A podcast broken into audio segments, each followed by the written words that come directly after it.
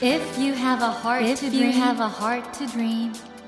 you have a heart to challenge. you have a heart to challenge. take that Take challenge that challenge and realize, and realize your dream. Your dream. Dream Dream Heart. Heart. ドリームハート政教新聞がお送りします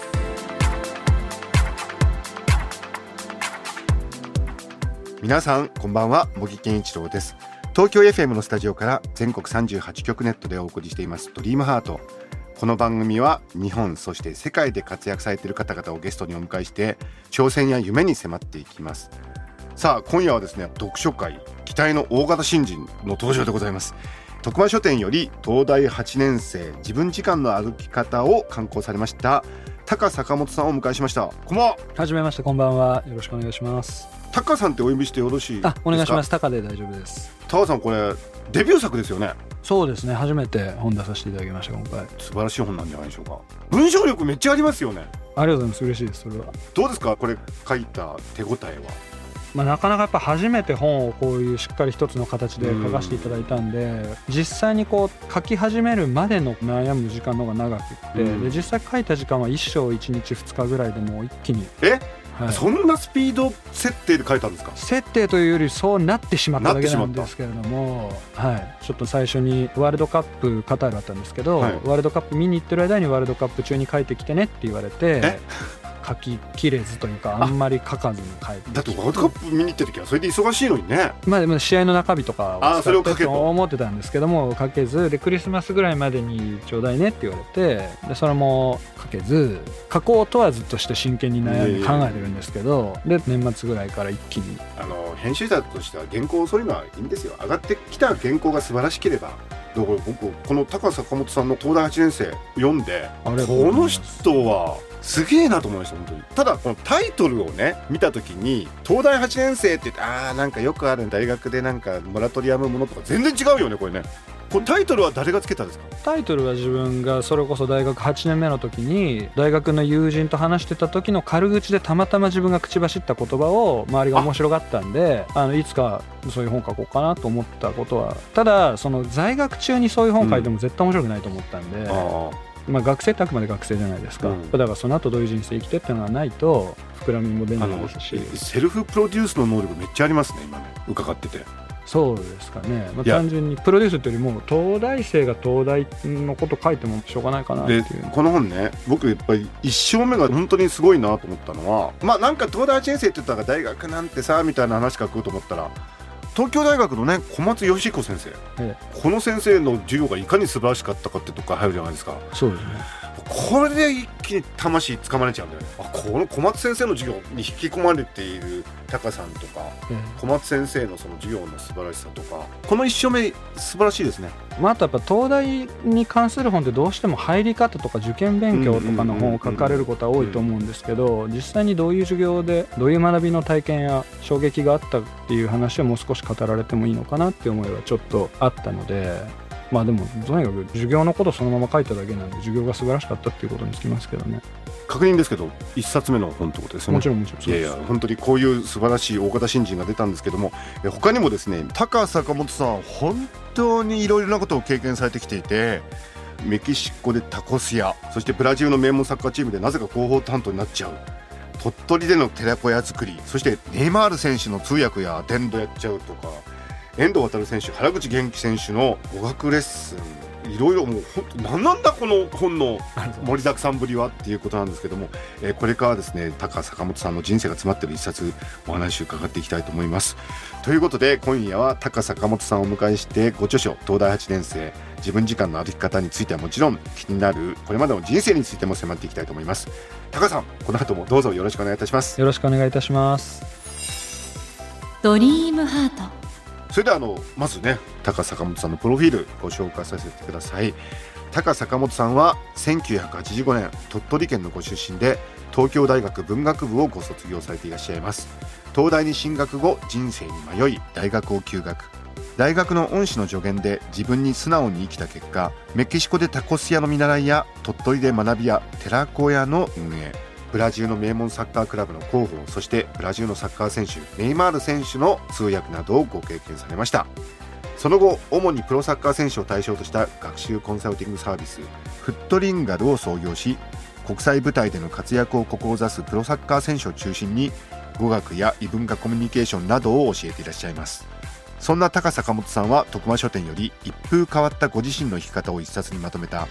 東大8年生自分時間の歩き方を刊行されていらっしゃいます。ということで大学入った後ちょっと戸惑っちゃうって多くの人が経験することだと思うんですけどえこの東京大学のね小松先生にいろいろ相談するじゃないですか。えええ。相談した時ってこのご本の中にあるんですけどかなり切羽詰まってたんですか？そうですね。自分なりに切実さはあったように思います、ね、どんな感じだったんですか？その小松先生に相談した時ってやっぱり自分なりに前向きな気持ちで意気揚々と、まあ上京はしました。大学入りました。ただ決定的に私が悩んでたのはやっぱ時間の流れる速さが東京は非常に速くって、まうん。あ気がついたら日が暮れてるような感じで、うん。目の前のことに追いついていくのでいっぱいいっぱいで。でそこでそのただスケジュールがしんどいっていうよりは自分のリズムとか感覚がそこでこう狂っていくような怖さがあってああなるほど。でそれを小松先生っていう方にはなんとなく相談できそうな雰囲気が感じられたのででそのまま素直にこういうことで悩んでますっていうことで授業後に相談に行きましたね。この小松先生の授業ってのはどんな授業だったんですか？そうですね。タイトルこそ科学史っていう科学の歴史を習うのかなっていう授業だったんですけど、実際には、まあ、生命倫理学的特に生きる死ぬっていうことに関してうん。知識をただ教わるのではなくって自分自身が自分の目で見て心で感じて頭で考えて自分自身の生き死にについてしっかり向き合ってそこに対する考えを一歩でも深めていくようにってことを促してくれる授業でしたね。でこの先生だったらなんか帰ってくんじゃないかなって相談して小松先生は何て言われたんでしたっけ先生におっしゃっていただいたのは、うん。苦しめばいいんじゃないかっていうことを一言目にまず言われたんですけども、でその詳しく伺うと要は私が自分の中にもともと持ってるリズムや感覚っていうのをあの無理やり殺して周りの時間とか価値観に合わせようとしてもがいていることの苦しみを今私が抱えてたと。でもそうではなくてもともと鳥取で育った自分が持ってる私が持ってるリズムとか本来の感覚を大切にして好きな時に好きな人に会って好きな本読んでっていう風にやってもいいと思うよと。ただそれやると外側の価値観時間の流れと圧力が生じてしんどくなると思うんだけど、うん。そっちの苦しみだったら徹底的に苦しみ抜いた方がいいっていうようなことを言われて。あそうか自分にとって意味のある課題だったら？そうですね。自分のリズムで生きた結果周りと合わなくて苦しいっていう方は、むしろ苦しみ抜くぐらいあそれぐらい自分の時間リズムを大切にしなさいっていうような意味で受け取ったんですけども。すごい先生ですね。即答でおっしゃっていただいたので本当に19歳の芋学生によくあんなこと言うのねもうおっしゃっていただいたなと思いますけども。そしてタカさんは自分の時間を生き始めてそこからの流れがなかなかまずメキシコに行っちゃうところとかね。これメキシコに行っちゃうきっかけって何だったんでしたっけ？まあ、正確にはその小松先生と出会ってからうんメキシコ行くまで少し時間は空くんですけども、結局4年目に入る時に休学をします、うん。で休学中にラテンアメリカの友人が旅先の韓国でできたんですけども、うん。でそれをきっかけにスペイン語を勉強してました。うん。でずっとこうスペイン語を勉強してる中で、まあ、そのうち縁ができたらメキシコとか行こうかなって思ってたところある日たまたま海外の別の友人からメキシコ行かないかってメールが届いて、うん。じゃあ行きますってついて行っちゃっでそういう時行っちゃうっていうのがすごいですね。もう行くしかないという感じでしたね、その時は。もうどこでもいいから海外に行きたいって思って、ちょうど家に帰ってソファに座って行き先探してたその瞬間にそのメールが届いたっていうのもあったんですけうど、んちょっと運命的なタイミングでもあったので、行かなきゃって思って、とりあえずその友人の誘いに乗ってメキシコ行きましたね。このご著書東大8年生自分時間の歩き方読んでいるとタカさんは自分が感じたものから何か直感で判断できる？できるというか、そうしてたように思いますね。そうせざるを得なかったのか、そうしたかったのかわからないんですけども、でブラジルに行った時もブラジルだと思ったんですもんねそうですね。最初はネイマールがサッカうんードリブルしてる姿を YouTube 越しに見たことがきっかけでしたけど、うん。何かちょっとこう惹かれるものを感じて。僕この東大8年生の中でもそのネイマールがなぜそんなにタカさんの子に響いたかって書かれてるところがすごく感動しちゃったんですけどなんでそんなにネイマールが良かったんでしたっけ？そうですね。まず最初は純粋にすごいなサッカー上手なかっこいいなで僕も真似してボール蹴り始めたんですけどただその心が動くだけじゃなくて実際にボールまで蹴り始めるほどの影響を受けるとうんやっぱただ事ではないやっぱ心だけじゃなくて体まで動かされちゃったので、うんなんでここんなに自分は感動したんだろうって考えていったら、まあ、小学校時代なんですけども自分が入ってた少年サッカーのチームの、まあ、監督が非常にちょっと感情的になりやすい方というか、うん。あのプレー中によく怒鳴る方で,、うんでそこで自分もかなり萎縮しながらサッカーをしてサッカー怖くなってやめちゃった経験があったんですけども、でその時に本当は自分がやってみたかったサッカーをネイマールが完璧に表現してそれで世界のトップまで行ってる選手だったので、うんなんかそれを見た時に胸がすくようなというか少年時代の自分がちょっと救われたような感覚を覚えたっていうある種のカタルシスを覚えた感じがあったっていうのをその時思ったことでしたね。これサッカーだけじゃないのかもしれないですけど子供の時に本当に純粋で好きでやりたいと思ってたことをそのままねええ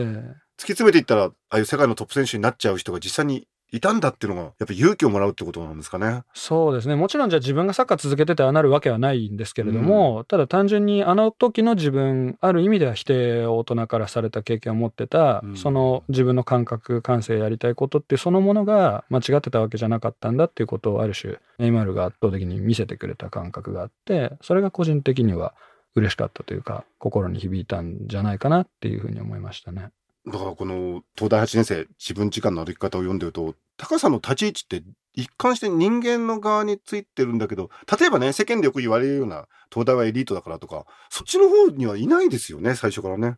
そうかもしれないですね。なんでそうなったんですかね？やっぱりそもそも観察者的な感覚が大学に入った当初からずっとあったあーそうですかからっていうのはあるかもしれないですね。うんうん自分は田舎から行ってましたし、あとやっぱり高校の時の教育実習の先生が非常に面白い先生で、うん。最後の授業で金八先生の真似した俺の好きな漢字は？みたいなことを言い出したんですけどね。で、その先生が優しいって漢字を黒板に書いて、うんあの人が憂うと書いて優しいと読むが、お前ら人が憂いてる時に自分もその人と同じ気持ちで憂いたり、うんその人と同じ気持ちで喜んだりってことをしてるかと。うんで、まあ、お前ら進学校で今勉強してるから、これから社会でエリートと呼ばれるところにうん行く奴らだけども、この優しさっていうものを絶対に忘れずにお前らは勉強して先に行けと。で、そういう優しさをちゃんと持ってる人間でエリートになれる人間をって言った後に、秀でるっていう漢字をその下に書かれて、うんそいつを優秀な人間って呼ぶんだぞって言われたんですよね。だからその時にその優秀さっていうのは優れて秀でてることではなくて優しさにおいて秀でていることだっていうことを彼から教えていただいてまあそれが影響してるかしてないか分かんないんですけども、まあ、いわゆるエリート思考と一般的に言われるものとは違う方向にそこからよりなってったような気はちょっとします。森木源一郎が東京 FM のスタジオから全国放送でお送りしていますドリームハート今夜は徳間書店よりご著書東大8年生自分時間の歩き方を刊行されました高坂本さんをお迎えしてお話を伺っています。ドリームハート。高さんが今回東大8年生でメキシコについて書かれたことが僕すごく心に残ってええ。まあメキシコもそうですしブラジルもそうですけどもいわゆる中南米での時間が意外とあったわけですけど一番あのエリアの魅力って言葉にするとどういうことなんですかね？人間臭い人が多いところですかね。やっぱ今を大切にしてる人が多いっていうことですとか、うんうん自分の感情に素直な人が多いですね。うん。僕びっくりしたのがお友達と旅してて、ええ。なんか花束を持ってきたおじさんがいたっていう。あそうですそうです。それは日本の大学生の友人男女合わせて数人がメキシコの僕のとこ会いに来てくれた時に、ええ。まあ、せっかくだからちょっと海辺のリゾート地に彼ら連れて行こうかなっていうことででバスターミナルで屋台でみんなでタコスを食べてたら、ええ知らないおじさんがその時たまたま遊びに来てたある女の子に花束をこう渡そうとしてて、うんその子が「な何々?」ってなってえて、うん向こうだといきなりこう電車乗っててもこう物をいきなり売りつけてくるみたいなことよくあるんで、あごめん今ちょっと俺ら旅してるから、うん。あの花束買おうにも買えないからごめんなさいね、ちょっとお引き取り願おうと思ったんですけどそしたら彼が「いや違うんだ僕この子すごく素敵だなってさっき通りがかって思ったから、うん。花買って私に来たんだ」ってことをたんですよね。すごいね。すごいです、ね。それでもナンパとかでもないみたいですそうなんですよ。ね。よねそれで、大体そういう時って、じゃあその花束渡して、相手の気を引きたいがためにやると思うんですけど、彼は花束だけ渡したら、じゃあいい旅よって言って、そのままどっか行っちゃったんですよね。かっこいいっていうかね。ちょっとびっくりして、で逆にその、もらった方の彼女が、え、せっかくだからあのおじさんと写真撮りたいって言い出して、まあそりゃそうだよなっていうことで、うんうんで、僕はちょっと追いかけて走って数百メートル先行って立ち話してたおじさん捕まえて、ちょぜひ写真撮りたがってるからもう一回来てもらえませんかっていうふうに頼み込んだところ、いやいいって別に自分花束渡したかっただけだし、彼女に素敵な人だねってことといい人生送ってくれって伝えたかっただけだから、うん。全然僕の写真はってことで遠慮されて、でもそれを何度か来てくれって言ったところ、じゃあ今この話が終わったら行くからあっちで待っててって言われて、まあ僕帰ったんですけど、うん。で結局現れなかったんですよね、その人。人生の見切り方がすごいね。かっこよかったですね。なんか僕まで何か贈り物もらってない気分に勝手になりましたね。花束こそもらってないものの。これ皆さんね本当に騙されたと思って東大8年生。本当に素晴らしい本なんで読んでいただきたいんですけどただこれあれですよね。タカさんは何者なんですかね?えっともともと作家になろうって気はあったんですか?後書きで少しだけ書いたんですけどその絵を描いてた母が生前、んうん。あのもう亡くなってるんですけど、描いてみたらってことを何気ない瞬間にふっと私に言ってきたことがあって、えでその、まあ、母親もちょっと教育ママっぽいところがあってそういう時の母は大嫌いだったんですけど、うん。何気ない瞬間にふっと母親が言ってくれるアドバイスっていうのはやっぱりこう本質的なものを感じるところがあって、うん。でそれが一つきっかけになってあもしかしたら自分もそういう興味方向もしくは適性あるかもって思ったところからあのいつか本を書きたいって思いがだんだん強くなっていったってなりましたね。今後だから書くご予定はあるんですよね。気が早いですけどまあ、チャンスをいただければ書くっていうことは今回やってみてやっぱ充実感ありましたし許されれば続けてやっていきたいなっていう気持ちはもちろん持ってますね。僕も徳間書店からはたくさん本出させていただいてこの出版会長年近くにいるんですけど今回のですね本当高坂本さんの東大8年生自分時間の歩き方はなかなか新人作家ではこのクオリティの本はないなと本当ですか？ありがとうございます。本当に素晴らしいなと心から私は絶賛させていただきますが。ぜひこれ皆さんあの自分の生き方迷ってる人とかええ。あとちょっとなんか世界観をちょっと揺るがされたい人とかそういう人を読んだらいいんじゃないかな。そうですね。私自身がやっぱりその世界観を揺さぶられたっていう原体験があっうんてそれをそのまま書いたところもありますし、まあ、あと10代の高校生であったりとか、まあ、あるいは20代でこれからどうしていこうかってこうちょうどねお仕事始めて何年か経ってる方もいらっしゃるかもしれないですしいろんな方に手に取っていただけたら嬉しいですね。あのタカさんがそのネイマールさんのサッカーのスタイルに接して自分のサッカー少年としての、まあ、生き直しじゃないけどしたのと同じようにこの東大1年生って多くの方が自分の青春とか今までの人生を振り返る一つのきっかけになるのかなとまあ、あり。がたいことにあの本読んだ方からご感想をそういうふうにくださってる読者の方って何名かいらっしゃいますね。ありがたいことですけど。はい、ということでねあのこの素晴らしいご著書徳間書店が出ています。東大8年生自分時間の歩き方ぜひ皆さんお読みください。そしてですね来週なんですけども実は今高坂本さんは主にサッカー選手を対象にした学習コンサルティングサービスフットリンガル。これ非常に注目すべき試みだと思うんですけどそのあたりを含めてさらにちょっといろいろお話伺っていけたらと思います、えー、高さん来週もどうぞよろしくお願いしますよろしくお願いします森健一郎が東京 FM のスタジオから全国放送でお送りしています「ドリームハート今夜は高坂本さんをお迎えしました Never let go of that dream. Never forget Never that heart to challenge. heart to challenge. Dream Heart. 茂木健一郎が東京 FM のスタジオから全国38局ネットでお送りしてきました「ドリームハート。今夜は徳間書店よりご著書東大8年生自分時間の歩き方を刊行されました高坂本さんをお迎えしましたがいかがでしたでしょうか。とにかくこの本は一押しなんですよ。僕ねやっぱり仕事柄たくさんの本を読みますが新人の第一作でこの出力というのはなかなかないですね。内容も本当に魅力的ですし